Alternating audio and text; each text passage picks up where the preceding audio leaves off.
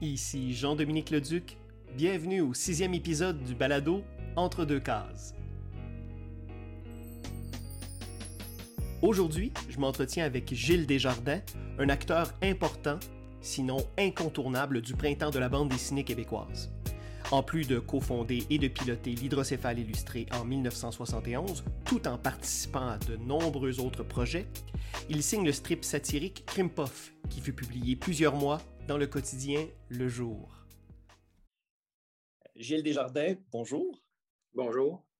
Merci beaucoup euh, de me permettre de te recevoir à l'émission. Euh, généralement, euh, je, reçois des gens qui se rattachent à l'actualité, puisque la bande dessinée québécoise maintenant jouit d'une actualité qu'on pourrait dire quasi perpétuelle. Mais mais il y a un moment que je voulais t'interviewer, mon cher Gilles, parce que tu es euh, parmi, j'oserais dire, les fondateurs du renouveau de la bande dessinée québécoise, ou en fait plus précisément un des acteurs euh, pivots euh, du printemps de la bande dessinée québécoise, qui a été défini ainsi par Georges Raby. donc, je suis très, très heureux euh, de t'avoir, puisque euh, vous n'êtes pas légion à pouvoir parler de cette période qui est si déterminante pour euh, notre bande dessinée. Alors, Gilles, tout d'abord, tes premiers travaux ont été présentés dans l'hydrocéphale illustré numéro 1. Est-ce que je me trompe? c'est en plein ça. En fait, avec euh, Jacques Urtubise, euh, qui était euh, en fait à l'origine un collègue de classe au Cégep. Et Cégep étant une nouvelle créature du ministère de l'Éducation, qui était lui-même une nouvelle créature à, ce moment-là. donc, avec Jacques, rendu à l'université, université que lui a éventuellement laissé pour se consacrer à temps plein, lui étant en Polytechnique, moi en informatique. Euh, euh, moi, euh, j'ai mal fini en informatique, on s'en blague. bon. donc, on, a, on, voulait, on, voulait faire de la bande dessinée, bien sûr, puis on a fondé cette.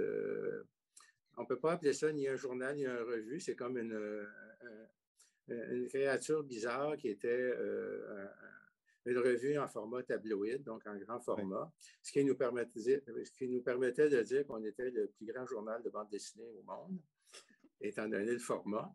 Euh, euh, donc, on a démarré ça. Euh, Jacques a réussi à avoir des subventions. En fait, c'est un projet Perspective Jeunesse qui nous permettait de, de payer du monde pour, pour faire ça mais euh, bon, c'était limité. Euh, une des choses qui était, euh, comment je dirais, qui faisait partie de, l'entente, de notre obligation, c'est qu'on ne pouvait pas vendre le, journal ou la revue, il fallait la distribuer, la donner dans les cégeps universités.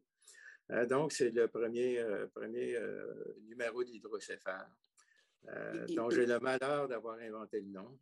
Jacques aimait beaucoup le titre. C'est à toi qu'on oui, c'est ça. Lors d'une séance de remue-ménage euh, où on lançait n'importe quoi, à un moment donné, euh, euh, je, lance ça comme ça. Demande-moi pas ce qui m'est passé par la tête. C'est une réunion de remue-ménage. Et puis Jacques trouvait que c'était vraiment de mauvais goût et il a aimé ça. C'est ben, c'est, non, mais c'est très punché. Euh, et, et, c'est pas du tout étonnant que Jacques Urtubise ait aimé ça, parce que, ben, ben, parce que je trouve que c'est aussi beaucoup dans son esprit. Euh, ah, énormément. En fait, c'est, comment je dirais, euh, c'est dans son style du mauvais goût de bon ton. Oui, et, pour le bénéfice, en fait, là, je me permets de faire une petite parenthèse qui est quand même importante. Alors, pour le bénéfice des auditrices et auditeurs, euh, Jean Curtubise est l'un des trois cofondateurs du magazine Crow, hein, qui allait, euh, dans les années 80, révolutionner euh, deux pans culturels au Québec, la bande dessinée et l'humour. Donc voilà, je referme la parenthèse. Et d'ailleurs, en fait, non, avant de refermer la parenthèse, peut-être aussi spécifier que donc, pour Jean Curtubise, mais pour tout le monde, pour toute l'équipe, c'est le début. Euh, l'hydrocéphale entêté, c'est vraiment la, première pulsion qui va mener neuf ans plus tard à peine, au premier numéro de Crow. Est-ce que, Gilles, à l'époque, c'était comment de, faire de la bande dessinée, là, de lancer le premier numéro d'Hydrocéphale entêté? C'était comment cette époque-là? C'est une époque où, comment je dirais, il y avait plusieurs groupes qui essayaient de part et d'autre de, lancer une revue, de, se publier, se faire publier. Euh, et au début, euh, les groupes ne se connaissaient pas l'un l'autre. On, se découvrait euh, parfois l'un et l'autre, comme on a connu le groupe de Made in Québec, qui à l'origine s'appelait Martin Québec, eux, autres aussi dans le style mauvais goût de mon nom. Et la revue BD de Pierre Rambaud. Euh, donc, on a connu ces groupes-là, mais comme à mesure. Puis il y en a d'autres qu'on n'a tout simplement jamais connus parce que ça poussait euh, à gauche et à droite euh, dans la province. et, ça poussait beaucoup dans des milieux étudiants ou issus des milieux étudiants. C'était vraiment une créature indirecte des cégeps. Je disais que j'avais connu Jacques au cégep, on était à l'université, mais c'était comme le milieu naturel où les bandes dessinées se mettaient à pousser, chose qui ne pouvait pas exister euh, auparavant dans le milieu d'enseignement ou ailleurs. Hmm. Euh, ça n'aurait jamais été un produit des collèges classiques, mettons. Euh, on l'imagine bien. Pas. On l'imagine bien. et zut, j'ai perdu le fil de ce que j'allais dire, mais néanmoins, c'est vraiment le début. Là. Et, la bande dessinée, et, la bande dessinée, pourquoi en fait? Parce que finalement, ça coûte peu de, ça, ça peut, contrairement au cinéma, contrairement à la. Ça coûte peu cher à produire parce qu'en fait, euh, les frais sont surtout dans l'impression et la distribution. Est-ce que c'est ça? Euh, oui, oui, non. Pour, euh, pour, créer une bande dessinée, ça coûte pas cher. Ça prend un papier et un crayon. Aujourd'hui, un ordi, mais dans le temps, donc, du papier, un crayon, puis on peut faire des scènes à grand déploiement si ça nous tente. Ça ne coûte, coûte, pas tellement plus cher. Ça coûte beaucoup d'efforts, mais ça ne coûte pas plus d'argent. Euh, par contre, se faire éditer, là, ça commence à coûter des sous. Et hmm. c'était là qu'était le problème de, tous les groupes euh, qui ont édité des revues à l'époque. Euh, un, il faut se faire imprimer, ce qui demande de l'argent. puis les, imprimeurs qui savaient imprimer des, comment je dirais, une bande dessinée en couleur, quand on était en couleur, ou à tout le moins, on voulait faire une couverture en couleur au minimum, euh, c'est pas tous qui savaient faire ça euh, correctement. Et puis, si on faisait euh, affaire avec l'imprimeur le moins cher, certains ont connu des mésaventures avec des, des, cahiers mal, mal imprimés, mal brochés, parfois à la limite d'être invendables. déjà, ça, en soi, c'était une aventure. Ensuite de ça, il faut se faire distribuer. C'est là que euh, ça devenait un peu difficile parce que, vois-tu, tout le monde était focusé, euh, centré sur la production. Déjà, tout le monde en avait plein les bras à arriver à produire euh, une revue. la faire distribuer, ben nous, on le savait un peu d'avance, mais on, se heurtait à ce que, au même problème que tout le monde. Un, le distributeur, le réseau de distribution prend 50% du prix de vente. Alors, si tu vends ton euh, comique deux pièces, euh, il t'en revient une. Hum. L'autre affaire, c'est que ça prend quatre mois, six mois avant de recevoir euh, l'argent.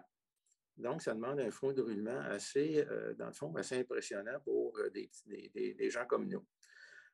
c'est assez, c'est quelque chose de difficile. L'autre chose, c'est qu'il faut se faire connaître. Heureusement, nous, dans notre cas, c'était un oncle, je crois, ou quelqu'un dans la famille de, de Jacques, qui était dans le domaine donc, de la publicité euh, édition, qui nous avait expliqué comment ça marche, comment faire, euh, comment ça marche la distribution, comment faire en sorte que tu vas distribuer décemment, et aussi comment euh, faire sa promotion, comment faire un kit de presse, des choses en même. Alors, en, distribution, il y a une chose qu'il faut quand même comprendre, et c'est vrai partout que tu vends n'importe quoi la bande dessinée inclut que tu vendes euh, des livres, que tu vendes, comme disait les libraires, on n'est pas dans la business des, euh, des cannes de, petits pois, là, mais il y a des choses qui sont quand même universelles.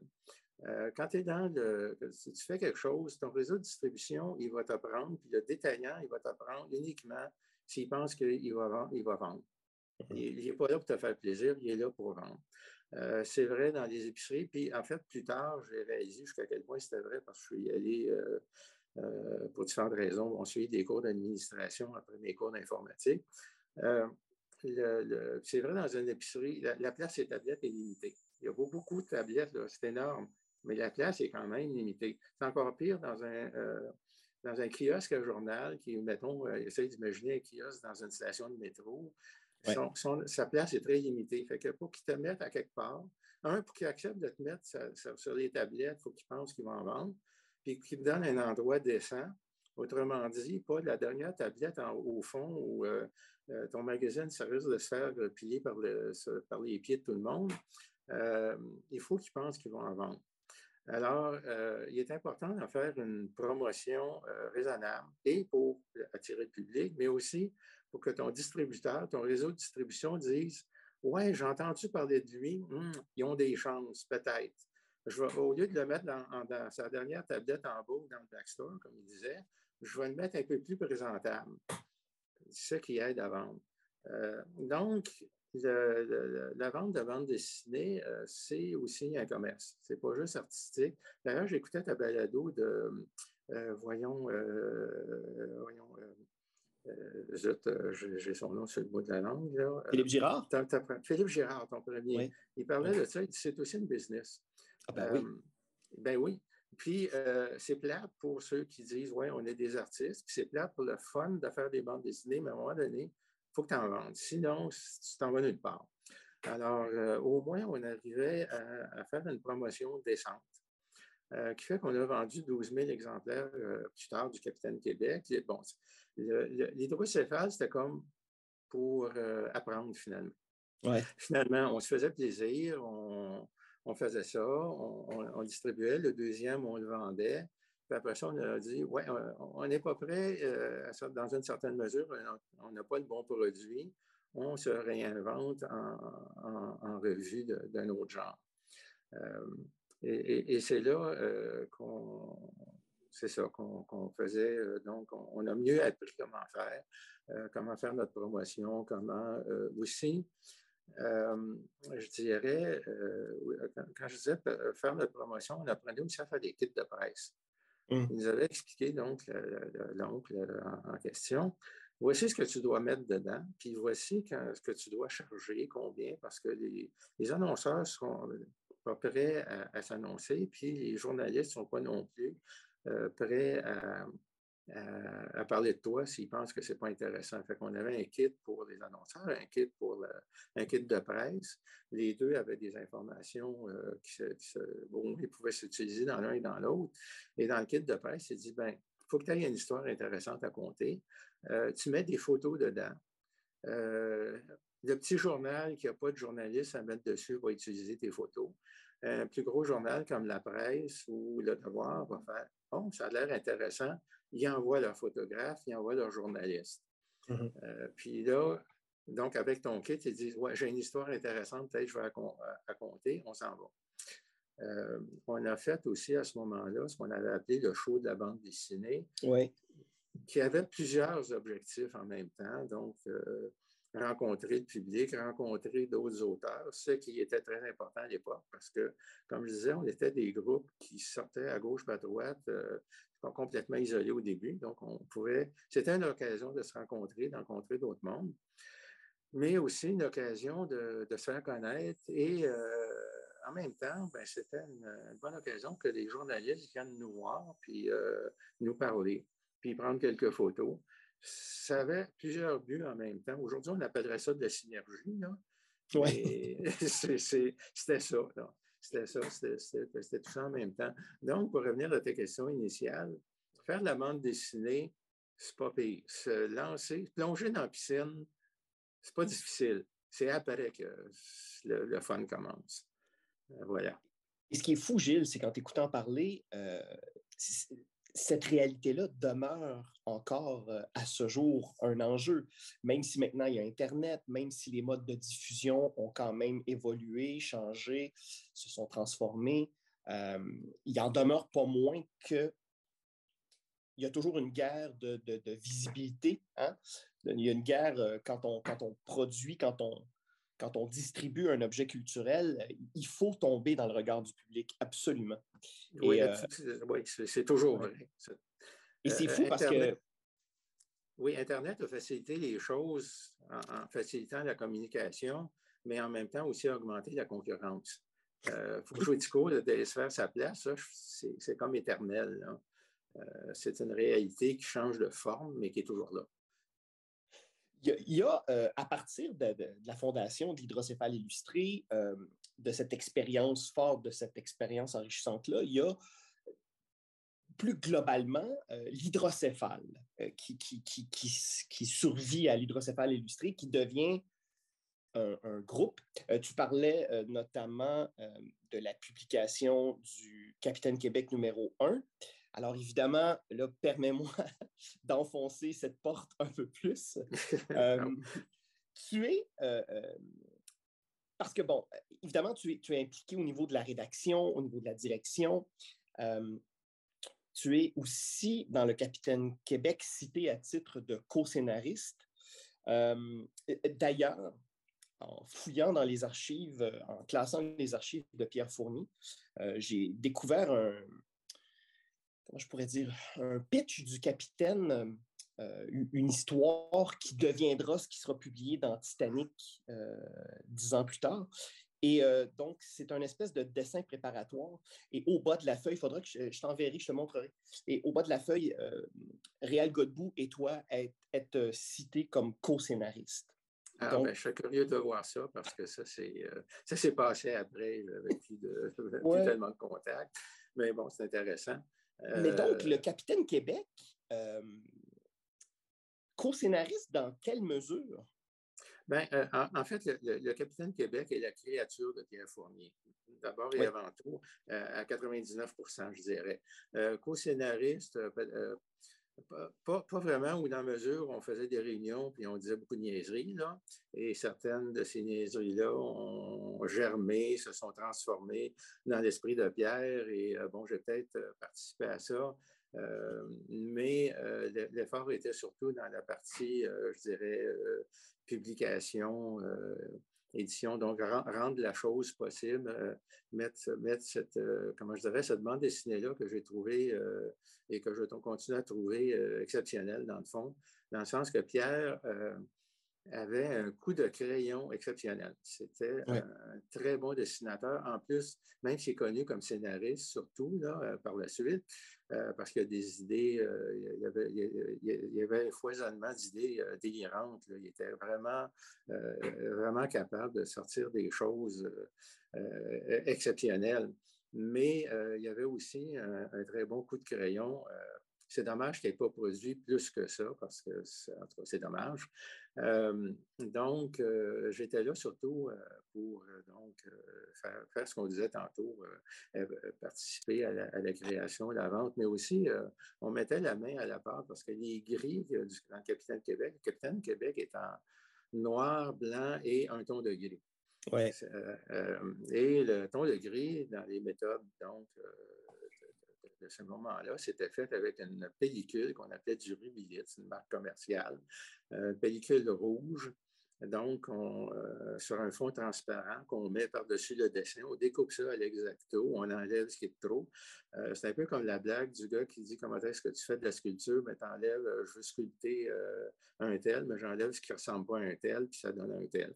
Bien, le c'est un peu ça. Tu enlèves ce que tu veux pas voir, puis ce qui reste en rouge, qui est un peu transparent, fait que tu vois le, dessin en partie, c'est cette partie-là qui va servir à l'imprimeur pour produire le gris. Puis lui, il va donc. Euh, c'est un peu comme euh, une, séparation manuelle de couleurs, mais en, en, gris cette fois-là. Mais on peut, faire, on peut utiliser la même technique. On l'a utilisé aussi. Euh, on avait aussi un, calendrier Capitaine Québec en séparation mécanique manuelle. Euh, c'est quand même beaucoup de travail faire ça. Donc, j'ai découpé du rubilite, euh, entre autres choses, pour la, production du Capitaine Québec. Il fallait, on apprenait à tout faire et on faisait tout parce que tu, te dis, bon, il faudrait faire, faire ça. Ah, je n'ai pas d'argent ou il n'y a personne pour le faire, donc je le fais. C'est tout. c'est fini là. J'ai toujours eu en tête après un, comique de Bugs Bunny où je pense que c'est Daffy Duck qui dit Ceci est un travail pour le super-héros qui s'invente. Un tel, il s'arrête, pause, regarde à gauche, à droite. Bon, ben, puisqu'il n'est pas là, je vais faire le job moi-même. je, me suis, souvent dit, on était, souvent une bande de Daffy Duck euh, en disant, euh, ouais, on va faire la chose nous-mêmes. Euh, chose importante, d'ailleurs, tu me demandais comment, comment c'était. Et on, apprenait tout à partir de zéro, mais vraiment tout. il y avait, d'ailleurs, chose, chose importante quand même, à l'époque, on pensait qu'on était des, pionniers dans la mesure où on était les premiers à faire de la bande dessinée. Puis c'est plus tard qu'on a réalisé que, ben euh, non, c'est surtout Michel Villot, euh, Michel qui nous a, euh, comment je dirais, dans son livre, un peu rappelé à l'ordre ou rendu un peu plus modeste en disant, ben oui, il y en a eu bien d'autres avant vous. Cependant, ces bandes dessinées-là, d'une part, bon, beaucoup sont disparues à cause des syndicats américains qui, ont rempli les journaux, mais tout ce qui était revu, qui publiait de la bande dessinée, comme des héros, François, Claire et autres, sont disparus des années 50, tout début des années 60. Donc, il y avait, il restait rien il restait à peu près rien à part l'exceptionnel euh, Chartier euh, dans son bulletin des agriculteurs que on ne connaissait pas nous, on était ignorants parce que le bulletin des agriculteurs, ce n'est pas quelque chose qu'on lisait. Bon, puis on ne connaissait pas. Mais il y avait Chartier. Euh, mais en dehors de ça, il ne restait rien. Alors nous, on avait l'illusion que les quelques années qui nous précédaient étaient semblables à tout ce qui venait avant, alors qu'au contraire, c'était produit euh, beaucoup, beaucoup de choses.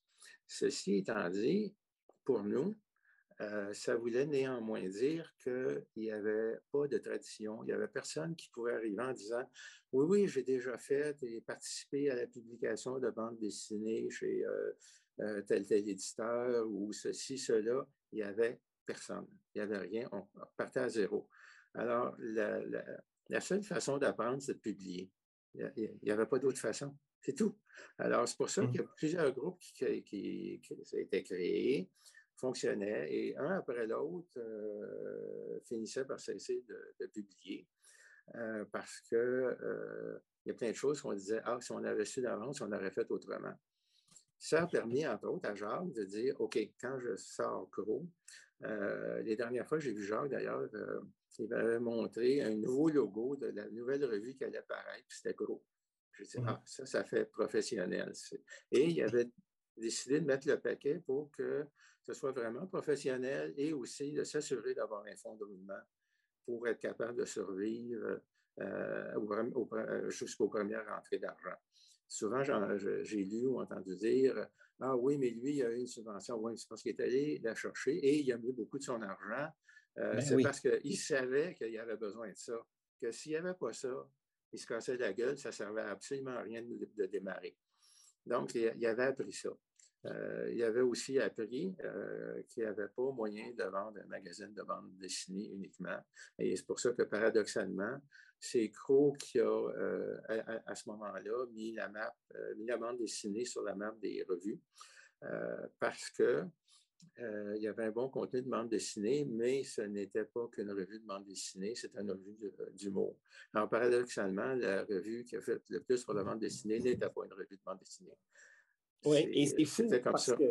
parce qu'en 83, euh, Urtubise va lancer Titanic, une revue satellitaire au magazine Crow qui se consacrait 100% à la bande dessinée québécoise. Un super magazine. On n'a jamais revu ça au Québec un, magazine de bande dessinée d'une telle qualité. Et ça a survécu 12 numéros. Et il a fallu qu'il tire la plug. C'est ça, même, euh, même donc, euh, lui, avec son savoir-faire, et surtout à ce moment-là, nous, quand on commençait, on était fortement amateurs, en fait, carrément amateurs. Euh, puis, comme disait Réal Godbout, mais il faut faire semblant que ne faut pas que ça paraisse. Mais au moment de faire euh, Titanic, il y avait des gens qui, avaient donc, euh, qui étaient devenus des professionnels, qui avaient une qualité euh, qu'on n'avait pas à ce moment-là. L'autre chose qu'on ne savait pas aussi, qu'on avait commencé à entrevoir, parce que dans, dans, notre groupe, Jacques avait lancé l'idée de faire un, petit, comment je dirais, un état de la situation du milieu, c'est-à-dire créer le, petit, le parfait petit guide ou le guide du parfait petit dessinateur de bande dessinée. ça, c'est son petit frère. donc, il y a eu la coop des petits dessins. Il y a eu le, guide, le, guide du parfait petit dessinateur, c'est Gilles Thibault qui l'a rédigé. Ah oui, ça, c'est le truc jaune, là. Photo, oui, oui, oui, oui, le brochet jaune. Mais c'est une mine d'art de renseignements là-dedans. Ça contient plein de choses que, tout le monde ne savait pas. Et euh, il y a quelque chose qui apparaît là-dedans, mais on en est devenu conscient plus tard. Euh, les revues de bande dessinée, ce n'est pas rentable. Point. Ce n'est pas hmm. rentable. Les, Européens, puis on se dit, mais oui, mais tu as une revue Spirou, Tintin, Pilote, voyons donc, ça, marche, ça. Non, eux, la revue tout seul ne fait pas d'argent. C'est un matériel de promotion et de test de marché pour produire des albums ils produisent les, bandes dessinées en album qui marchent en magazine. Euh, donc, mais le magazine lui-même n'est pas rentable. Euh, donc, euh, nous, on ne savait pas ça encore. Puis, faire, faire des albums, c'est quand même de la production coûteuse. C'est plus coûteux qu'un simple magazine. puis, il ne nous venait pas à l'idée de dire, ben, on va vendre des albums. De toute façon, même si on avait fait des albums dans le temps, le marché n'était pas, euh, pas là. Il y a eu quelques albums, comme il y a eu euh, à un moment donné euh, l'histoire du Québec en bande dessinée. Il y a eu, on a volé la Coupe Stanley de Girard, qui était plus ou moins des exceptions dans l'ensemble. Mais c'est quelque chose qui ne se vendait pas beaucoup. heureusement, Bon, néanmoins, Astérix a été un, un, bien et un mal et a ouvert les vannes de la reconnaissance de la bande dessinée.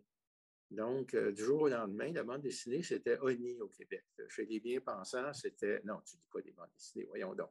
Mais par contre, si tu lis Astérix, avec ses jeux de mots et ses citations en latin et tout ça, ah, ça, c'est correct. Et, hmm. mais, donc, mais aussi euh, chez, le public en général, parce que Astérix, c'est très drôle et puis et tout et tout, euh, ça a comme ouvert les portes de dire Ah, ouais, c'est pas juste euh, des adultes peuvent lire de la bande dessinée, ce n'est pas juste un trip d'ados euh, ou d'adolescents attardés. Euh, mais en même temps, ils se sont mis à remplir le marché. C'était difficile de se faire de la place une fois qu'Astérix était là. Et Dargo en profitait aussi pour pousser les ventes d'albums de tous ces autres euh, créateur euh, excellent, mais néanmoins, euh, il remplissait les tablettes chez les libraires. ça rend, c'est à la fois un bien et un mal. Ça, rend le public plus conscient qu'il peut y avoir des bonnes bandes dessinées, mais en même temps, c'est plus difficile de se faire la place. Une des choses que l'hydrocéphale, en fait, que l'équipe sur laquelle a travaillé et qui a été, à mon humble avis, au niveau historique déterminant, euh, c'est la fondation de la coopérative euh, Les Petits Dessins, euh, donc qui avait pour but de compétitionner, et c'est quand même culotté, il faut le faire, les, les syndicats ah, américains. et donc, c'est un catalogue qui présentait des extraits de bandes de jeunes créateurs et qui avait donc pour but de vendre à des journaux des strips 100% made in Québec. Euh, et, d'ailleurs, toi-même, Gilles, tu vas, une de tes séries va passer, va finir par, euh, par apparaître au, journal Le Jour, euh, la série Crime oui. mais quand vous avez fondé les petits dessins, et c'est un peu ça aussi, en même temps, et cette question-là s'applique également au premier numéro du Capitaine Québec, quand vous avez lancé ces projets-là, là, est-ce que évidemment, il fallait y croire pour s'investir à ce point-là, mais dans quelle mesure vous pensiez là, que c'était possible de vraiment de produire de la bande dessinée à grande échelle au Québec à cette époque-là? Euh, je mettrais ça autrement. C'est on ne savait pas nécessairement que c'était possible. On voulait que ce soit possible. Ah, ben oui, et on se disait, on le saura uniquement si on essaie. Autrement, on ne le saura jamais. Donc, il faut le faire pour le savoir. dans le cas de la coopérative, comme tu disais, c'était assez culotté quand même parce que les syndicats américains sont, qui sont des créatures qui, à l'origine, ne vendaient pas que des bandes dessinées. Ah ben, ils ont continué comme ça. À l'origine, c'est les journaux de Hearst qui se sont donc regroupés, puis a dit, et chacun avait euh, vendait des rubriques sur toutes sortes de sujets, incluant donc des bandes dessinées. Puis, à un moment donné, on va regrouper ça dans un syndicat. Donc, on a eu deux euh, principaux aux États-Unis. Euh, et à ce moment-là, ils ont pris le marché un peu partout parce qu'eux faisaient de l'argent sur le volume. Ben mais en même temps, ils vendaient moins cher que, le prix de n'importe quel créateur local, ce qui a sorti tout le monde du marché, pas juste ici. Donc, euh, l'idée est de dire, on va essayer de faire quelque chose, ben, ça va être plus cher. On peut pas, on peut pas compétitionner sur le prix, mais on va essayer d'être raisonnable. Mais euh, on peut compétitionner aussi sur un autre, euh, un autre facteur, c'est que le, journal, quand il fait affaire avec le syndicat qui est assuré de son approvisionnement, s'il dit, je vais publier Peanuts, pas de problème. Je vais publier Tarzan, pas de problème. Même dans le cas de, de certaines bandes dessinées, comme Tarzan, euh, ils changent l'auteur, ils peuvent changer le dessinateur. C'est pas grave, tu auras toujours Tarzan. C'est des séries perpétuelles. Fait que le, journal, lui, est assuré que sa série va durer. Nous, au moins, on disait, ben si euh, on, va, on, va, au moins vous assurer d'une continuité. Si un dessinateur ne fournit pas, on peut au moins vous fournir d'autres choses, de qualité euh, professionnelle raisonnable. Il y, en a deux qui ont été vendus. Euh, euh, bon, il y a, euh, Bernèche qui a, vendu son Rodolphe à la presse. Il était dans le catalogue, mais bon, il l'a vendu directement. Jusqu'à quel point le catalogue de la coop l'a aidé, on ne saura jamais. et puis, donc, il y a eu aussi des microbes de chasser dans, la presse. L'autre qui a acheté, c'est Le Jour. Oui. Puis euh, ne pouvait pas se permettre, si vous voulez, des bandes dessinées, de publier des bandes dessinées étrangères, américaines, ça aurait comme pas eu de sens. Non, parce qu'il faut, euh, juste peut-être pour expliquer, pour le bénéfice des, auditrices et auditeurs, Gilles, parce que le jour était un journal nationaliste. Tout, à fait. Euh, et il était fondé par, entre autres, par Parizeau et Michaud. Michaud étant celui qui euh, avait, fait sa carrière à la patrie, entre autres, et euh, il avait créé un système de distribution pour la patrie et profité du système, fait profiter, euh, comment je dirais, ben, Casterman, Tintin, la, revue Tintin était distribuée par eux. Il s'était donc lancé dans la distribution des bandes dessinées. Dargo a contacté Michaud pour se faire distribuer au Québec. Et euh, donc, c'est lui-même, toujours c'est la même, la même personne qui a dit, OK, qui, a, été euh, euh, un des fondateurs, donc, important, donc, du jour, le, fondateur peut-être principal avec Parizeau, puis, on dit, j'ai oublié. ceci étant dit, lui, il dit, non, si on fait des bandes dessinées, moi, québécoise, il n'y en aura pas. Euh, et euh, ça tombe bien, on, tombait donc euh, au bon moment. Et ils ont pris six bandes dessinées, dont, comment je dirais, mais, mais pas les miennes. Moi, je ne faisais pas l'affaire. Mais il y avait le sombre vivant de Jacques Artubéis, il y avait, il y avait voyons, Réal Godbout. oui, avec les terriens, qui a duré pas très longtemps pas très longtemps, puis euh, à un moment donné, Réal a dit il y avait un bon concept parce que tout le même dessin, puis avec le dialogue changeait. Sauf qu'à un moment donné, il s'est tanné de faire ça. Mais c'est vraiment plate, ça, dans quoi je me suis embarqué. En tout cas, c'est ce qu'il nous disait. Euh, puis il y en avait d'autres. Euh, et ben, puis à un moment donné. Il y a eu les œufs durs, entre autres. Oui, oui, oui. Puis à un moment, il y a eu Crime Puff d'un certain Gilles Desjardins. C'est ça. Donc, à un moment donné, ont fait un changement. Euh, parce que les difficultés d'approvisionnement, euh, ben, euh, finalement, il y en avait parce qu'il y en avait qui livraient en retard, bon, etc. Puis on dit, bon, on, va en remplacer. et c'est là que je suis apparu.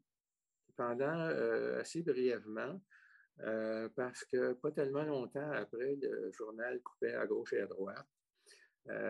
Et a fini par fermer pour réapparaître sous forme hebdomadaire pour finalement complètement fermer. C'était l'édition de journal, c'est aussi comme la bande dessinée, c'est très difficile. et c'est un journal qui, moi je dirais, c'était difficile, difficile de vivre là. c'est là aussi qu'on apprend que faire une bande dessinée qu'on publie dans un magazine, une revue est une chose. Publier une bande quotidienne, euh, ça veut dire produire tous les jours. Ouais. produire toutes les semaines, mais il faut que tu en aies une par jour. C'est un rythme que ça ne nous lâche pas. Tu as besoin, besoin de temps pour faire d'autres choses. Non, tu ne peux pas. Il faut que tu fasses ta bande dessinée. Euh, c'est un rythme à soutenir assez, euh, comment je dirais, assez, ce qui peut être assez difficile par moment. Euh, j'avais, euh, dans ce temps-là, je m'étais fait une blonde qui disait Oh, ça doit être le fun d'être euh, avec un gars qui fait des bandes dessinées. Ben non, le gars qui fait des bandes dessinées dans la vraie vie est pas forcément drôle pour commencer. il ne fait pas des blagues tout le temps. il y en a qui sont comme ça, là, mais je veux dire, c'est pas, c'est pas, pas, pas automatique. Et aussi, c'est quelqu'un qui va passer du temps à dessiner. Et dans mon cas, j'avais déjà un travail à temps plein, donc je passais un, ou deux soirs par semaine à faire de la bande dessinée, plus euh, au minimum une journée fin de semaine. Ça fait, euh, un côté plate, euh, ça. ça, demande, ça, demande, ça demande du temps, puis encore, c'est une bande relativement simple. Tu, tu, compares ça, les syndicats, eux autres, ils peuvent payer du monde à temps plein là, pour, euh, pour dessiner. Euh, puis même à ça, souvent, tu vas avoir l'artiste qui dessine, l'autre qui est en cœur, puis etc. Oui, puis ça, c'est sans parler des assistants qui, ou des assistantes qui font des décors, qui font. Euh, oui, c'est un travail de chaîne là-bas. oui, c'est ça, c'est un travail de chaîne. On, avait mm. même vu, quand on était allé aux États-Unis, on avait visité un, des studios de un, euh, des, des, grands de la bande dessinée. Là, puis euh, les, gars sont installés dans des petits bureaux, chacun sur leur planche à dessin. C'est quasiment du travail d'usine.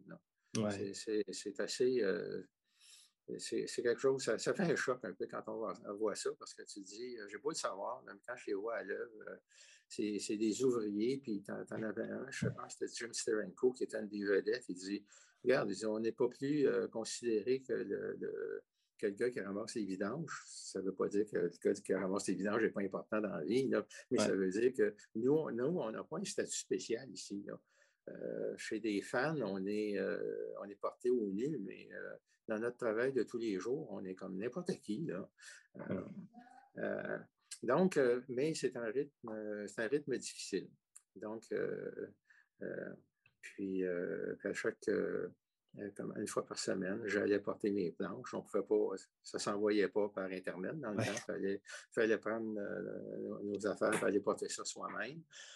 Euh, puis une fois que j'attendais mon, mon, tour pour aller mettre ça dans le petit casier pour aller que ça aille à l'imprimerie, qui était de l'autre bord du mur, je vois arriver un gars, je fais, oh, je reconnais, lui, c'est Pierre Vallière. Le, hum. Euh, qui se met à parler avec moi, regarde mes bandes dessinées, euh, etc. Puis évidemment, il fait hmm, ça pourrait être plus politique. Hein? c'était Vallière dans un journal très politisé. Bon, voilà. Euh, mais, ben, ceci, dit, ceci dit, Gilles, tes, strips de Crime Puff, il y avait un humour fin, il y avait une il y avait de la critique sociale de l'époque aussi dans Puff quand même. Et c'est euh, pour ça, entre autres choses, que ça a été publié dans le jour. Outre ses qualités, c'est qu'aussi, euh, en relisant tes Puff, euh, je, trouvais ça, en se remettant dans le contexte, c'était quand même audacieux de proposer du matériel comme ça. Et, et, et j'imagine que le principal défi d'un strip comme Krimpov ou comme Sombre Vilain, euh, c'est pas tant de le dessiner, c'est de trouver l'idée et de le rentrer en trois ou quatre cases. C'est surtout ça, j'imagine, le travail. Euh, oui, oui la, plus grande difficulté, c'est ça. Dessiner est une chose qui peut être euh, exigeante, mais trouver l'idée et la faire rentrer dans trois cases, c'est un défi. Des fois, moi, je me promenais toujours avec un calepin. Quand j'avais une idée, je notais l'idée. Je ne savais pas si ça allait aboutir à quelque chose, mais je notais l'idée au plus vite. Euh, Et, souvent, on se ramasse avec une bonne idée, puis on dit Oui, mais je ne suis pas capable de faire rentrer ça dans trois cases, ça ne marche pas. Euh, ou j'ai une bonne idée, ça rentre, mais il n'y a pas de punch. non, ça n'aboutit pas. On, l'oublie et on passe à d'autres choses. Il faut avoir une bonne quantité, un bon pipeline d'idées pour arriver à, alimenter ça. Euh, j'admire beaucoup depuis ce temps-là tous ceux qui font de, la bande dessinée dans les journaux.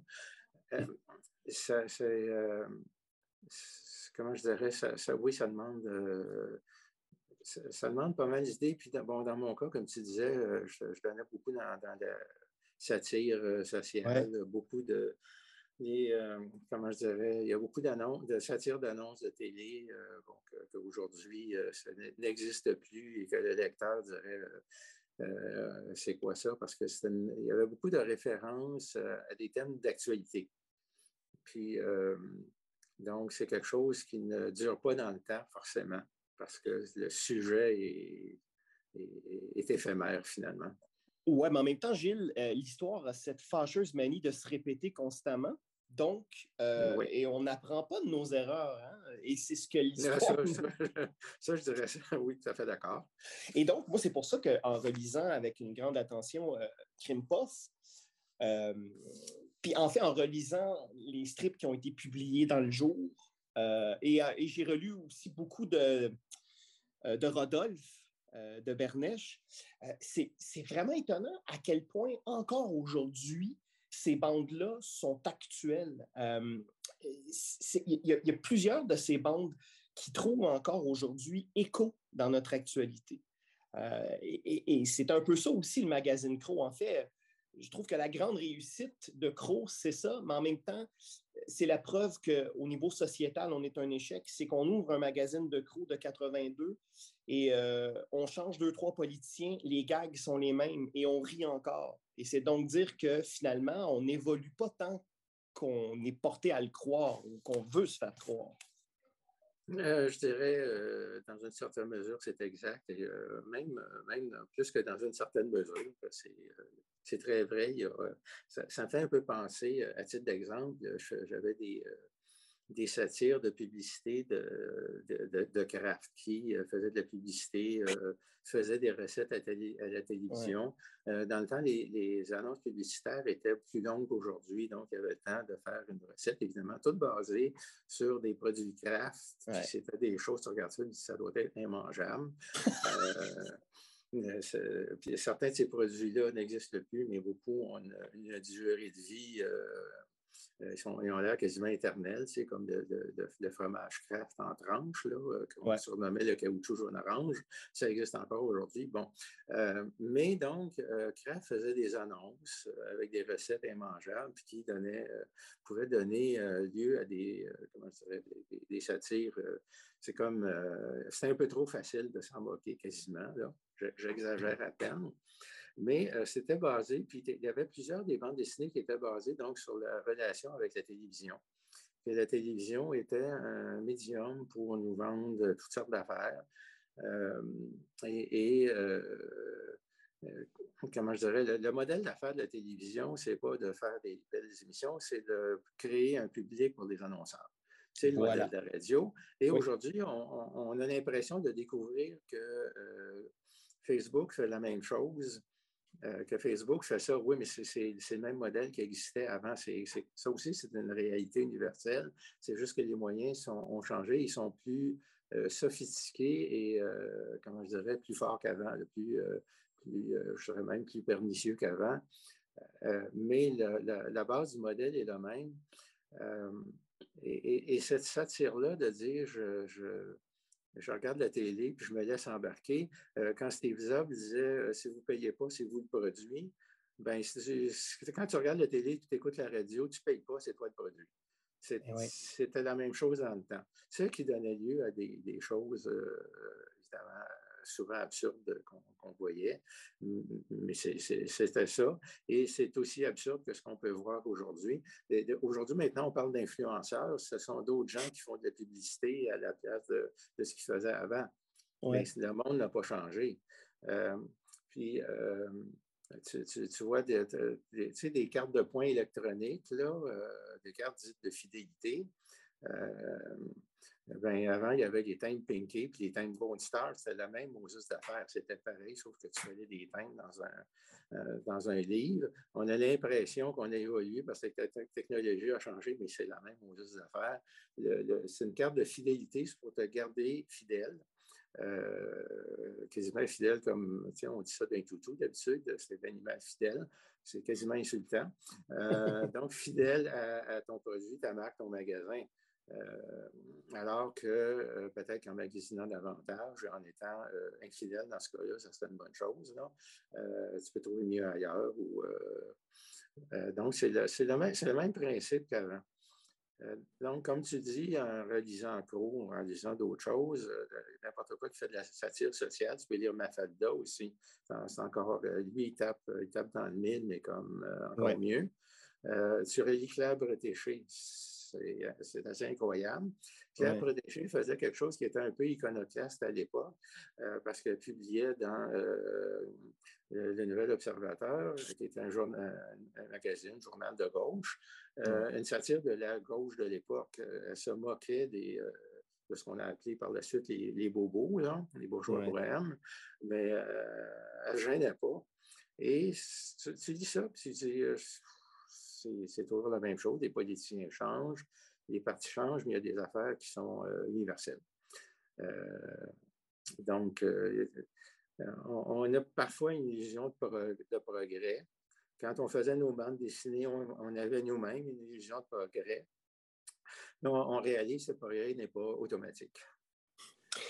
Mais quand même, là, il faut le mentionner, Krimpov euh, tu as publié 60, attends, j'ai ça dans mes notes, 76 strips dans le jour entre euh, le mois d'octobre 75 et janvier 76. Ceci dit, il y a eu une compilation euh, qui a été produite et publiée par les éditions BDK.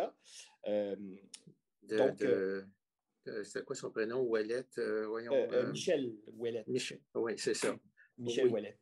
Ah oui, qui était un euh, fan, puis je, suis très heureux qu'il ait, publié ça. Il en a fait, euh, je pense, trois autres. Euh, oui, il y en a fait un, entre autres, sur le sombre vilain, et un aussi sur des dessins et des bandes de Réal et de Pierre. oui, oui, oui, oui. C'était quand même une, comment je dirais, une œuvre intéressante de publier ces, ces plaquettes-là. Ça, ça, fait partie du mouvement qui entraîne d'autres. Bon. Euh, dommage, par contre, c'est que, que, ce matériel-là, aujourd'hui, bon, c'est sûr que si on veut lire tes bandes dans le jour, on peut toujours aller sur le site de la BAMQ et faire une recherche. Euh, bon, euh, c'est gratifiant parce qu'une fois qu'on a trouvé, on a au matériel. Mais sinon, ce matériel-là, et, c'est la même chose pour le Capitaine Québec, là. moi, j'ai trouvé dans mes, en, descendant dans la cave chez Pierre et Denise, les exemplaires invendus du Capitaine Québec. Et c'est des piles et des piles et des piles. Mais ça, on les trouve dans la cave à Laval, mais on trouve ça nulle part ailleurs. Ça, mmh, non, c'est ça. C'est ça, parce qu'on avait imprimé 20 000, vendu 12 000, fait qu'il en a resté 8 000 à quelque part. Mmh euh, mais après ça, euh, c'est fini, ou, ça reste dans une cave, ou, c'est détruit, ou mais ça, ça ne circule plus. Euh, les, euh, au moins à la BNQ, on peut euh, découvrir ce qui s'est fait dans les journaux, mais comme tu dis, la recherche est parfois laborieuse. Ouais. j'ai, je me suis amusé, si on peut dire, à, écrire sur Wikipédia sur l'époque justement qui nous précédait. Ben, j'ai continué par la suite, là, mais j'ai commencé donc par la période qui nous précédait, nous, de, la gang d'inconscients de l'époque. Et, euh, c'était quand même publié pas mal d'affaires dans les journaux. Euh, ce qui est le fun, c'est qu'à la BANQ, euh, on peut les trouver. Et ce que j'ai rajouté dans l'article Wikipédia, j'ai mis une section avec les références pour chacune des bandes dessinées, le lien qui mène au numéro. Généralement, le premier numéro, cette bande a été publiée, puis ça dit à quelle page. Au moins, ça facilite la, la tâche de celui qui veut euh, les trouver. Néanmoins, la BANQ n'est pas toujours facile à, naviguer. C'est possible. Il faut, savoir un petit peu. Le, lecteur occasionnel qui dit Ah, j'aimerais bien ça avoir une bande dessinée de telle affaire. il faut qu'il passe quelques temps. Ce n'est pas comme aller sur Google, puis tu pèses sur un lien, puis je suis rendu. Non, ce n'est pas très intuitif, dirons-nous. non, mais au, moins ça marche. Et, d'ailleurs, Gilles, euh, ce qui est assez particulier dans ton cas, c'est que euh, suite à la publication de Crime Puff, en fait, au milieu des années 70, euh, tu disparais complètement de la scène de la bande dessinée québécoise. Est-ce que c'est parce que ton rêve de faire de la bande dessinée face aux difficultés du marché, aux réalités du marché, est-ce que c'est à cause de que ce rêve-là a été mis à mal? Est-ce que c'est parce que ton, ton métier prenait de plus en plus de place? Qu'est-ce, qu'est-ce qui est arrivé en fait? Qu'est-ce qui a fait que Gilles Desjardins euh, est sorti? Euh, ben, il m'est arrivé ce qui est arrivé à d'autres. Euh, moi, je n'avais pas le but, l'intention de faire de la bande dessinée tout le temps. Si je pouvais en faire, tant mieux. Mais ce n'était pas mon but premier. Moi, j'ai étudié en informatique. Je me suis dit, je m'en vais là-dedans. Mais si je peux faire quelque chose d'intéressant euh, euh, en, attendant et utile à d'autres, puis de, participer à un mouvement qui, publie ta bande dessinée, euh, je, suis très content. mais moi, j'ai vu, entre autres, lorsque Jacques Desmarais-Cros, j'ai vu, ouais, c'est pas mon genre d'humour. C'est pas ça. Euh, de, part et d'autre, on s'est dit, ouais, c'est pas, pas ma place. Euh, ailleurs, ne voyais pas, en tout cas, je me suis dit, euh, surtout après avoir publié une bande dessinée par jour, j'ai fait, ouais, c'est de la job, là. Est-ce que je veux faire ça longtemps? il arrive la même chose que d'autres. D'autres ont laissé, sachant que, que c'est pas payant. C'est bien du travail. Faire une bande dessinée, à première vue, ça a l'air facile, mais c'est beaucoup de travail. C'est très long. Même, même quelque chose qui a l'air très simple, c'est long. Ça prend du temps. Euh, donc, il faut vraiment vouloir. Et si on peut être bien payé, tant mieux. Puis je suis content pour ceux qui sont arrivés à être payés. Euh, mais ceux qui, sont, euh, qui ont persévéré, ça a été difficile pour eux. Fournier, Godbout, Artubise, pour ceux que j'ai côtoyés, là, et il y en a eu d'autres. C'est de la job, ça a été difficile. Euh, plusieurs ont publié d'une revue à l'autre parce que chaque revue qui, existait dans le temps était éphémère, mais il y en avait assez pour que celui qui avait le courage d'aller de l'une à l'autre puisse, un, un d'abord les trouver, parce qu'on ne les connaissait pas, comme je disais, on ne se connaissait pas toujours euh, mutuellement, euh, et être publié, ben, arriver à faire comme quelque chose. Euh, donc, c'est comme ça que certains ont survécu, dans certains cas, jusqu'à ou, ou, après, ou jusqu'à d'autres choses. C'était très difficile. Il y, a, des, il, y en a qui faisaient des affaires vraiment géniales. Made in Québec, tu avais, voyons, Fernand Choquette. Oui. Dessinait très bien, c'était génial. Lui, il, a, essayé d'aller faire autre chose. Lui, c'était plus dans le domaine connexe, euh, illustration, enfin gravure, je pense. Euh, euh, bon. Daniel Racine a complètement délaissé. Lui qui a fait quasiment, ben, presque à lui tout seul, l'écran. Pas loin, là, en, forte, c'était sa création. Puis, ce gars-là était génial, mais vraiment génial il pouvait dessiner à volonté dans des styles totalement différents, euh, chose qui était euh, euh, quasiment inimaginable. Je veux dire, j'ai rarement vu quelqu'un capable de faire ça. Quel talent! Hein? Il avait un talent mais vraiment extraordinaire. il nous avait accompagnés, on, l'avait vu, il nous avait accompagnés à New York quand on était au, au Comic Con euh, à New York. Euh, on, s'était côtoyé un peu et perdu de vue. J'ai repris contact un peu par, euh, via Facebook, justement, parce que j'avais des photos de lui de, l'époque. Je disais, tiens, je, t'en envoie quelques-unes, puis on, a parlé un, peu par messagerie. mais ce gars-là avait un talent extraordinaire et a laissé tomber. Puis il y, en a plein d'autres. Euh, c'est quasiment l'histoire de l'époque. Plein de monde a dessiné. Et seuls quelques gens, euh, comment je dirais, mais qui avaient vraiment la volonté de continuer, c'est ceux-là qui ont continué.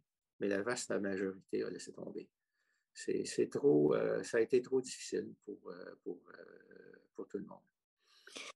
Ce qui est étonnant, Gilles, c'est que, bon, donc, tu délaisses ce médium-là et ces dernières années, tu as consacré beaucoup de temps à justement monter cette page de Wikipédia, la bande dessinée québécoise. Euh, ce qui est assez étonnant, donc ton amour ou ton besoin de communiquer euh, cette histoire-là euh, est demeuré intact parce que ça prend du temps faire un article de, ah dans Wikipédia. c'est très long. Heureusement, maintenant, je suis à la retraite et je vais y consacrer le temps. Autrement, ça n'aurait pas été possible. Euh, au moment où j'ai fait ça, bon, ça a commencé lorsque j'ai numérisé mes mes photos personnelles et aussi dans une boîte, il y avait donc les photos euh, de l'époque de bande dessinée, comme je disais tantôt. Euh, on faisait notre promotion. Pour faire notre promotion, il était euh, important d'avoir des photos de nous. et de préférence des photos en noir et blanc parce que les publications à l'époque, les journaux, etc., étaient beaucoup en noir et blanc. Bon, bref, ceci étant dit, j'ai quand même une bonne quantité de plusieurs photos. Euh, j'ai dit, ah, ben, je pourrais en mettre une ou deux sur la page de bande dessinée euh, québécoise. Je lis ça, puis je fais, oh là là, euh, ça a besoin d'être rehaussé. Je lis la page de discussion, puis je, vois, d'après la discussion qui est là, que c'était quelqu'un qui avait fait un travail d'étudiant, il avait mis ça là, et ça avait à peine évolué par la suite. je dis, bon, on va, on va, oublier ça, on va oublier les photos par un concours de circonstances, à ce moment-là, j'étais en train de lire Les euh, Remarquables oubliés de Serge Bouchard. Il y a deux livres qui sont euh, essentiellement des, euh, comment je dirais, des descendants ou issus de son, de son émission radiophonique. donc, il a fait deux livres, un sur des remarquables des hommes, puis l'autre sur remarquables des femmes. puis tu fais, mais il y a des gens qui ont fait des choses absolument extraordinaires, sont totalement oubliés ou totalement méconnus. J'étais un petit peu dans ce mood-là et je pensais euh, à, ceux qui nous avaient précédés, justement, euh, dans la bande dessinée québécoise et qui sont devenus des, euh, finalement, pour moi, des, remarquables oubliés dans, un, dans une nature différente et qui ne sont pas des. on n'est pas dans le même registre, mais c'est quand même des gens qu'on a oubliés. Je me disais, ouais, c'est dommage, il faudrait écrire là-dessus parce que, et encore là, si personne d'autre le fait, euh, ça ne se fera pas. Donc, je le fais. Et j'ai écrit là-dessus. Euh, ça a été très long. Euh, parce que, heureusement, bon, il y a, Michel Lizio qui est passé avant faisant son répertoire, son livre, etc. mais il faut quand même continuer à fouiller. Donc, j'ai fouillé dans les lectures des livres emprunter des livres à la bibliothèque, trouver des articles de, revues, journaux. Heureusement, il y a la BANQ aussi dans ce cas-là, qui non seulement donne accès aux bandes dessinées, mais elle s'écrivait, ce qu'il s'écrivait à ce moment-là sur les bandes dessinées, sur ce qui était publié. Et ça fait, euh, euh, j'ai mis les références les plus importantes, ce qui m'a donné une quantité euh, finalement, quand j'ai regardé euh, ça, euh, moi-même, j'ai fait, oui, il y en a beaucoup. Euh, je devrais couper. Non, non, je ne coupe pas. Je, garde tout. Ça, en fait beaucoup. puis sur Wikipédia, ils ont enlevé le, petit bandeau au début. Cet article n'a pas assez de références. ça, ça a réglé la question. ça a réglé cette question-là. donc, ça, a été ça. Et je pense que j'ai réussi à faire un tour d'horizon raisonnable. Euh, et, on oublie même que quand on est dans les précurseurs, puis ça, c'est Michel il l'avait trouvé, puis j'ai trouvé par la suite d'autres choses qui ont, intéressé Michel. On, s'est fait quelques exemples, et c'est lui d'abord quand même qui a, qui a, fait le gros travail. Euh, euh, donc, les premières bandes dessinées datent de pas tant d'années après la conquête. D'ailleurs, ce qui est intéressant, oui. façon de parler à savoir, c'est que du temps du régime français, non seulement il ne pouvait pas y avoir de bandes dessinées, c'est qu'il n'y avait pas de journaux, point les, les, les, presses imprimées interdites. Je pense que les, euh, c'est un système seigneurial, donc euh, les, euh, ceux qui étaient donc de la noblesse avaient peur qu'il y ait une révolution, quelque chose. Ils avaient peur à raison, c'est arrivé en France. C'est aussi arrivé aux États-Unis. ici, ce n'est pas arrivé. Néanmoins, après la conquête, les premières presses imprimées sont arrivées. La raison étant que les Américains voulaient nous convaincre d'adhérer à leur Union américaine ce qui est historiquement assez étonnant. Donc, les premières bandes dessinées quand même, et les premières choses, et imprimées, mais aussi les toutes premières, c'était des affiches électorales. Euh, euh, on, a fait la première euh, bande dessinée à bulles, connue, comme ça existe, comme c'est devenu universel. parce que justement, on, a eu, comment je dirais, il y a eu une influence anglaise où il y a eu une tradition de, de dessin satirique avec des bulles. Et c'est apparu chez nous longtemps avant que ça apparaisse en France. Euh, euh, c'est assez étonnant quand on, va regarder le passé. Autre chose aussi, beaucoup de, choses se sont publiées dans des journaux satiriques qui ont totalement disparu. Mais il y, a, eu une époque, il y avait énormément de journaux satiriques qui étaient euh, publiés ici. donc, la, la, satire politique qui pouvait être assez mordante et méchante. Euh, comme on, s'imagine que ça n'existait pas parce qu'on a l'impression que nos, ancêtres étaient comme dans les belles histoires des pays d'en haut, que sais-je encore. Euh, c'était, il était plus, euh, comment je dirais, gourmand que ça. Puis intellectuellement, c'était pas le, toujours le, désert intellectuel que parfois on, a imaginé. Oui peu de temps avant son décès, Jacques Urtubise s'était remis à la production de Strip du sombre vilain euh, parce qu'il prévoyait euh, ultimement euh, publier un nouvel album du sombre vilain. Là, maintenant que tu es à la retraite, Gilles, est-ce que tu as aussi, toi, des envies de revisiter tes bandes de l'époque ou est-ce que tu as envie d'en produire de nouvelles? C'est drôle parce que j'ai eu une brève envie et euh, bon, j'en ai produit quelques-unes, mais euh, je vais te conter une histoire un peu. Il euh, faut que je fasse un détour. J'ai un cousin qui avait à l'époque un journal local qui appelait Hyper Local sur Internet. C'est un peu l'équivalent d'un hebdo local, mais sur Internet. Il y avait trois, quatre journaux, trois. En tout cas, donc, euh, il y en avait un pour euh, le plateau, un pour euh, différents quartiers. Là. puis, il essayait donc de publier, rendre ça local. À un moment donné, il dit Hey, tu avais des bandes dessinées. Pendant longtemps, il ne savait pas que je faisais des bandes dessinées. Et il dit Hey, ces bandes dessinées-là que je me rappelle avoir vues dans le jour, as-tu encore ça? Peux-tu les republier? Je fais Bof, pourquoi pas? Alors, je numérise mes, mes planches que j'avais encore dans le sous-sol. Euh, j'arrange ça, j'en arrange quelques-unes, ce qui demande un certain travail parce qu'il faut, enlever les poussières, les patentes de main. Là. Ouais. Euh, j'en donne, euh, j'en envoie quelques-unes. Là, je réalise que j'ai un problème parce que dans le temps, pour faire du gris, il fallait faire des trames. Les trames étant toutes du gris fait avec des petits points fins, ou des fois gros quand on voulait faire un effet pour que la trame se voit. C'est bon, c'est variable. Ouais. Puis la trame devrait être orientée comme ceci et comme cela, et bon.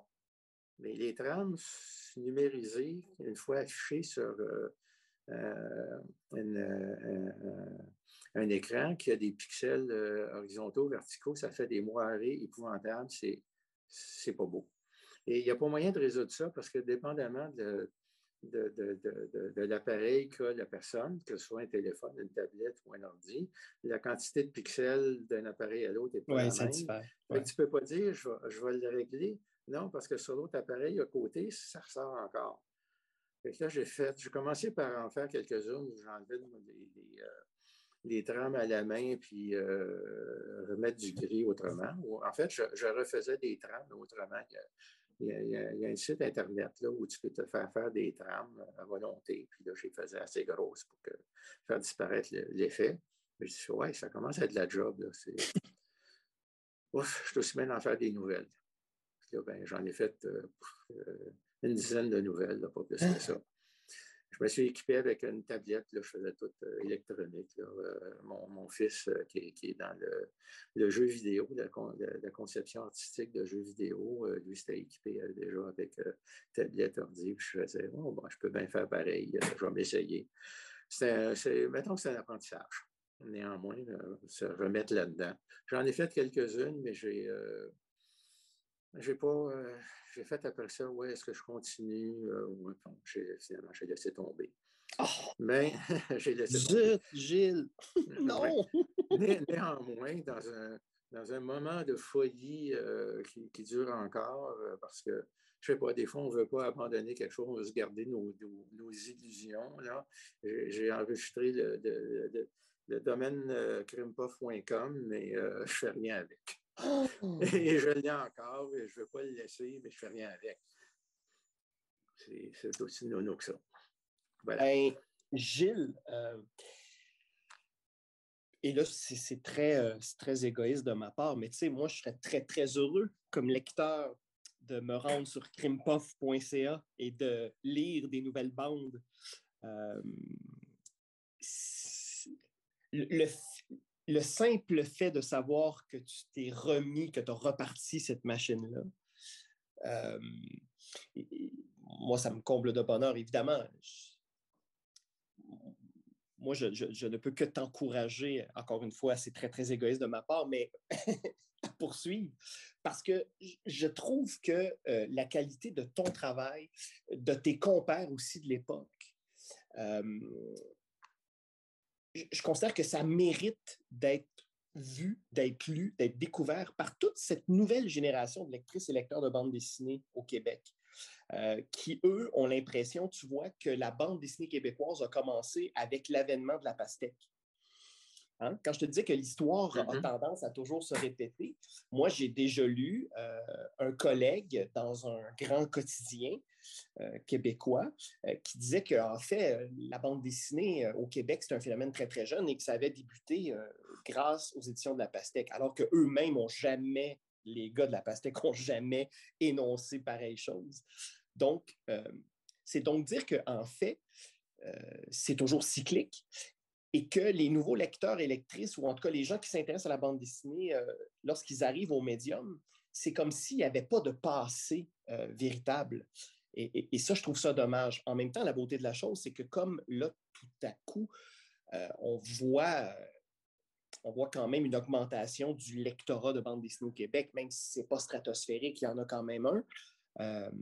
ben, ces gens-là, une fois qu'ils ont, une fois qu'ils ont lu les auteurs contemporains, ben à ce moment-là, il y a, vous, il y a toute cette génération du printemps de la bande dessinée québécoise. Et là, je parle même pas, euh, évidemment, je parle même pas de, Paulin Lessard avec les deux petits nains, je parle pas d'Albert Chartier, je parle pas d'Albéric Bourgeois, qui eux aussi mériteraient tellement qu'on puisse les lire euh, de manière accessible.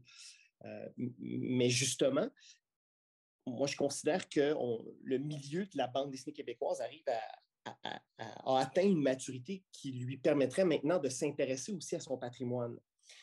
Et moi, c'est pour ça que je serais très, très heureux de voir euh, des manifestations, des rééditions de, de, matériel de cette époque-là, comme Krimpov, comme Les œufs durs, comme Sombre Vilain, comme La Princesse Verte, et là, je pourrais en nommer, nommer, nommer. Euh, donc, évidemment, moi, je ne suis pas là pour faire du lobbying, hein, Gilles, auprès de toi. Je ne veux pas te forcer à faire rien. Oui, merci. Bon, mais j'apprécie quand même. Bon, euh, j'apprécie beaucoup, euh, mais au-delà au de moi-même, au Québec, on est, on a beau avoir comme devise, je me souviens, on est très on n'est pas très bon dans la préservation du patrimoine. On le voit surtout dans notre patrimoine, dans le cadre de notre patrimoine euh, euh, bâti. Euh, ah c'est épouvantable le sort qui, qui, est fait à, à, notre patrimoine. On n'est pas très bon là-dedans. Et on a un, patrimoine de bande dessinée qui est d'intérêt. et ce n'est pas nécessairement parce que c'est plus vieux ou parce que la bande dessinée n'est pas d'aujourd'hui, qu'elle n'est pas intéressante. Il y en a qui peuvent être intéressantes, ne serait-ce que du point de vue historique. Et des fois, ça, forme un tout et, c'est aussi notre passé. Euh, les, euh, les, bandes dessinées qui étaient publiées dans les journaux, euh, ça, Michel Viau l'a expliqué de façon très, très pertinente, se passait beaucoup en ville. même si c'était du burlesque, là, le, euh, ce pas des affaires qui se passaient littéralement en ville, mais le, décor, les préoccupations, les sujets. C'était le milieu de l'époque. Les technologies qui sont là sont les technologies modernes de l'époque. Et les gens font parfois les mêmes gags que nous, on fait aujourd'hui à propos de nos technologies. donc, on se replonge là-dedans et ce milieu-là est, différent du milieu, euh, euh, je dirais, euh, du roman qui se passait beaucoup en campagne. Comment je dirais, la, politique, le clergé, etc., faisait beaucoup l'apologie du, du retour à la terre, et etc., et ce qui était vu comme étant sain à l'époque, pour différentes raisons. C'était plus des milieux ruraux. Euh, la ville était euh, souvent considérée comme un milieu de perdition, c'était mal vu. Alors qu'au contraire, donc, la bande dessinée reflète le milieu urbain qui était celui d'une majorité de Québécois, parce qu'il y avait donc exode des campagnes vers les villes. Il y a eu une tentative de retour à la terre, mais en pratique, l'exode s'est aussi produit euh, vers les États-Unis en, très grande quantité, parce que la terre n'arrivait pas à faire vivre tout le monde, c'est impossible. Donc, le milieu reflété euh, est un milieu différent qu'on ne retrouve pas ailleurs. Il aurait fallu attendre en littérature euh, bonheur d'occasion pour euh, voir quelque chose qui se passe ici. Ça ne veut pas dire que la littérature de l'époque n'est pas bonne. Ça veut dire que ça se complète. Les bandes dessinées amènent quelque chose qu'on ne voyait pas, qu'on ne voyait pas ou qu'on ne voit plus, en tout cas, à tout le moins aujourd'hui. Euh, on peut voir les, œuvres littéraires de l'époque qui sont très bien, mais il y, a un petit, pan de mur, un pan de notre euh, passé qui est comme euh, occulté, que les journaux et les bandes dessinées de l'époque nous, peuvent nous faire voir. D'ailleurs, quand je parlais des liens qui nous permettaient de voir les bandes dessinées dans les publications passées, c'est très intéressant d'aller les voir dans les publications de l'époque parce qu'on a tout l'environnement on a des nouvelles de l'époque, le, look de l'époque, l'atmosphère de l'époque. C'est comme un voyage instantané dans le temps. Oui, c'est un Polaroid. Euh, oui, puis c'est comme dirait l'autre, c'est fascinant. Mais euh, réellement, euh, c'est vrai. Tu, regardes ça, je suis replongé dans, je suis plongé dans un autre monde. c'est très intéressant à aller voir moi, je n'encouragerais n'importe qui d'aller au moins aller en voir quelques-unes. C'est vraiment quelque chose. Euh, il, y a, les affaires là-dedans, il y a des affaires qu'on n'imagine même pas aujourd'hui, ou des genres de satire sociale de l'époque. Il y en a, c'est très proche du slapstick américain. Tu dis, ah oui, OK, ça, ça me fait penser à telle affaire que je vu en bande dessinée ou en film de l'époque. Mais tu en as d'autres. Il, y en avait une, c'était euh, des bandes dessinées dans le journal Radio Monde, qui est un journal de, de, de vedettes. Euh, bon.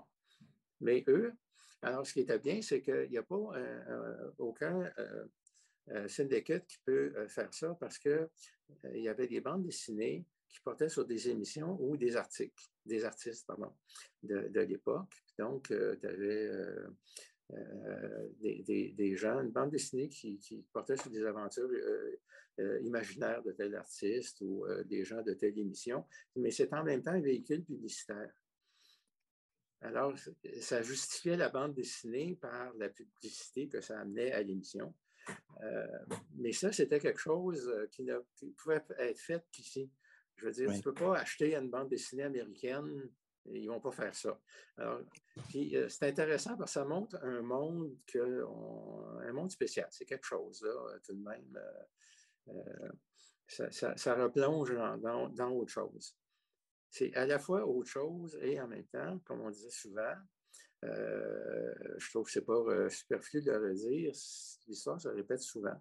Et des fois, tu dis des affaires, puis tiens, à un moment donné, tu prends un peu de recul, tu dis, bien, il y a des affaires qui sont comme aujourd'hui, ça n'a pas changé. Je, me répète, là, mais c'est assez incroyable et, comme je disais, fascinant. Et c'est pour ça que la, grâce que je te souhaite à toi et, à ta bande et à, tous ces gens qui ont, qui ont défriché avant les auteurs d'aujourd'hui, euh, la grâce que je nous souhaite tous collectivement, c'est de pouvoir tenir dans nos mains euh, oui, c'est bien le site de la BANQ, mais je veux dire, ultimement, la bande dessinée, hein, c'est aussi et c'est surtout un objet physique. Euh, et il y a une relation très, très intime dans la lecture de l'album. Il y a quelque chose de physique, de fusionnel. Et j'espère de tout cœur euh, qu'on va pouvoir vous lire à nouveau en album. Parce qu'essayer de chasser les éditions BDQ, il euh, faut, faut, être, faut être patient ou fou pour être capable de dénicher ça aujourd'hui, en 2022. Mhm, euh, oui, euh, c'est ça. Puis euh, ces bandes dessinées-là, ben, des fois, les originaux, on ne sait pas où ils sont, sont ah perdus. puis, pour les rééditer, mettons, dans le fond, pour les faire, le faire correctement comme il faut, pour arriver à retracer les originaux, c'est ce, qui est, ce qui est quelque chose. c'est un peu, bon, j'écoute des fois, euh, des fois de la musique, j'achète euh, des, disques qui étaient en, vinyle. Bon, je numérise des fois mes propres vinyles, mais euh, il y a des choses qui sont renumérisées à partir des bandes originales. Puis en studio, ben, ils sont capables de faire des choses vraiment très bien. D'ailleurs, il y avait un reportage de Radio-Canada sur André Perry qui renumérise justement des, des, des anciens euh, ben, des, anciens disques en partant des bandes originales et qui fait des choses, de, c'est un son absolument extraordinaire. Euh, c'est une façon, que, comment je dirais, de ramener le, passé, de le rendre plus, euh, vivant. mais là, je m'écarte complètement du sujet. ben non, en fait, Gilles, tu t'écartes pas parce qu'en fait, c'est un enjeu, ça, dans la réédition. Si on est capable d'avoir accès au matériel source, ben à ce moment-là, on est capable de produire un ouvrage d'une plus grande qualité. Oui, justement, on peut produire des choses qui sont de plus grande qualité que si la technologie de l'époque permettait. Euh, ça, c'est très intéressant quand même de, revoir des choses euh, améliorées. C'est la même, c'est le même dessin ou la même musique ou le même euh, ce que tu voudras, mais on, on, peut le voir mieux que ce que les gens de l'époque pouvaient voir. c'est quand même très bien. On, peut, que ce soit à l'électronique ou à l'imprimé, on, peut faire quand même fort bien. Euh, oui, Gilles, euh, écoute, on pourrait continuer encore de discuter pendant des heures. On a à peine, je pense, euh, aperçu la pointe de l'iceberg émerger au loin. donc, ce sera évidemment à refaire ou à, ou à poursuivre parce que c'est une période, c'est une période que tu as vécue qui est non seulement fascinante, mais malheureusement, la réalité aussi fait en sorte que euh, les principaux acteurs de cette, euh, cette période-là euh, ben, prennent de l'âge et tranquillement, il y a cet enjeu-là du temps aussi qui fait que les acteurs de l'époque sont de plus en plus difficiles à, rejoindre. Donc, vraiment, Gilles, je, tiens personnellement à te remercier pour cette heure et, et, et quart passé en ta compagnie parce qu'un témoignage de, un, témoignage de cette qualité-là, euh, ben, ça nous permet à nous d'avoir l'impression de s'être approché un petit peu plus de cette période-là. Euh, donc, merci beaucoup d'avoir euh, accepté de, témoigner de, de, ce fameux printemps de la bande dessinée québécoise qui, à lui seul, est un matériau tellement passionnant à découvrir. Euh, qu'est-ce qu'on ben, souhaite? Écoute, euh, ça, ça, me fait plaisir. Je te, remercie. Euh. Qu'est-ce qu'on souhaite, Gilles Desjardins, comme, comme, comme acteur de la bande dessinée québécoise? Donc, tu as été auteur, photographe, archiviste. tu as écrit l'histoire sur Wikipédia. Qu'est-ce qu'on peut te souhaiter là, pour les prochaines années à venir? Euh, à moi, personnellement, euh, je ne sais pas, mais pour les autres, de, revoir leurs œuvres euh, publiées, je pense que ce serait le plus beau cadeau et aux artistes et à tout le monde. si, comme, tu disais, si on peut remettre la main sur le matériel original de l'un ou de l'autre, ça, serait, ça serait très bien. Et moi, ça me ferait plaisir de voir ça, de savoir que le un patrimoine de bande dessinée, ce n'est pas rien. C'est pas de, comment je dirais, ce, n'est pas forcément, euh, comme je dirais, vu comme euh, des grandes œuvres, des grandes choses, mais c'est important. C'est un passé qui nous appartient. C'est parfois aussi des œuvres, comment je dirais, qui sont, qui sont uniques souvent. Puis si on ne les revoit pas, on, manque quelque chose. Et, connaître notre passé, que ce soit sous n'importe quelle forme, est, intéressant. Je me suis mis, euh, bon, à le fouiller de, d'une chose et de l'autre, entre autres de la lecture de Serge Bouchard, à dire oh, j'ai envie de relire un peu le passé. Je me suis mis à lire l'histoire du Québec de Jacques Lacourcière, qui est, qui est assez longue, mais très, euh, très instructive. Euh, puis on réalise c'est ça qu'on a oublié ou, méconnu aussi beaucoup euh, de notre passé et que connaître le passé n'est pas euh, superflu. Ce n'est pas quelque ah, chose d'inutile. C'est quelque chose, au contraire, très utile. Euh, euh, connaître l'histoire et euh, finalement quelque chose. Euh, au, collège, quand on étudiait ça, c'était assez barbant, comme on dirait.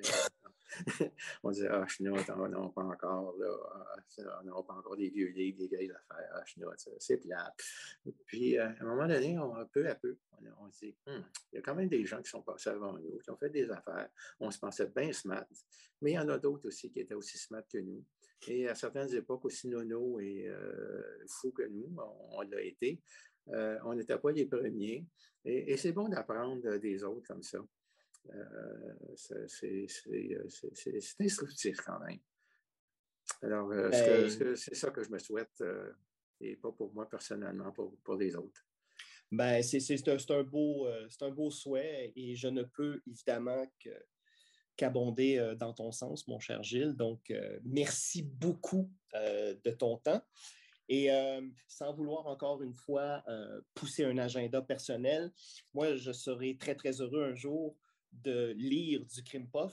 Et c'est la grâce que je souhaite également à tous ceux et celles qui écoutaient le présent épisode du balado Entre deux cases. Donc, Gilles Desjardins, je te souhaite la santé euh, et, je, nous souhaite de te garder encore longtemps euh, en notre compagnie. Et merci beaucoup pour tout le travail que tu as accompli. Euh, sache-le, c'est important. Ah ben, merci pour ton entrevue. Ça a été très agréable. Donc, à très bientôt, cher Gilles.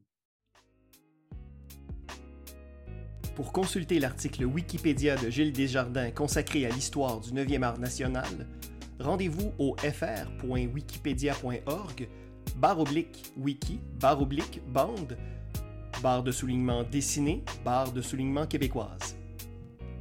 Indicatif sonore, Xavier Pinchot. Entre deux cases est une réalisation de Jean-Dominique Leduc. Pour me suivre, rendez-vous au multitâche.ca. À bientôt.